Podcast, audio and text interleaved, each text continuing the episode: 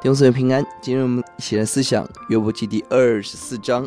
约伯发问：神为何使我看不见恶人遭报，却也相信神要报应恶人？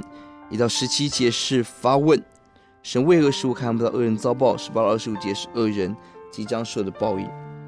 约伯要回应一立法的论述。二十二章十九到三十节善恶有必有报应。这一章承认恶人会有报应。十八到二十五节，但许多的时候人。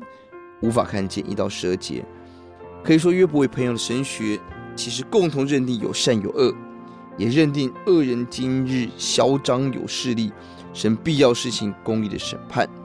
但差别在于，以利法把约伯的苦难推到罪恶，这一点约伯不同意，上帝也不同意。这也提醒我们，不要在苦难中进入善恶不分的相对主义，或认为神是隐藏的自然神论。也不要短暂的要求今日就看见神赏善罚恶的成功神学。我们相信神的作为，也尊重神的时间。第一节发问：为什么无法看到恶人遭报？一到十七节，A B A B 的方式来描述：A 是恶人恶事，而 B 是穷人贫乏的光景。当中我们看到恶人夺取人土地财产，使人偏离正道。何等的可怕！自己不走正道，还引诱人要偏离正道。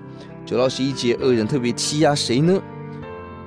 孤儿、穷人，而且毫无怜悯，最后的衣服都要抢过来，何等的可怕！第十节，赤身挨饿的工作是奴隶，没有工作，工作没有报酬。十一节，基本的生活照顾没有。十三到十七节，恶人最重要的错误是。把光明当黑暗，把黑暗当光明。要写第十七节，他们看早晨如幽暗，他们晓得幽暗的惊骇。恶人的生活就是把光与暗对调，习惯在黑暗中行事。十四节，夜间做盗贼；十五节，奸夫等候黄昏；十六节，盗贼黑夜挖窟窿。上帝行在黑暗中，形容对光明排斥到一个程度，早晨也看作幽暗。恶者注意所做的工作就是颠倒、混淆，让人喜爱黑暗，拒绝光明。晓得幽暗的惊骇，也可以指他们以幽暗为友。恶人最好的朋友就是黑暗，而放肆各样的行动。求主怜悯我们。而十八、十五节提到恶人将要受到的报应，中间是恶人暂时的兴起。我们看见恶人短暂兴起，但二十三节神的眼目仍然查看，仍然审判。我们来祷告。就求你帮助我们，让我们要走光明的道路，不要走黑暗的道路，也让我们看到短暂恶人兴起，但神必惩罚、行审判。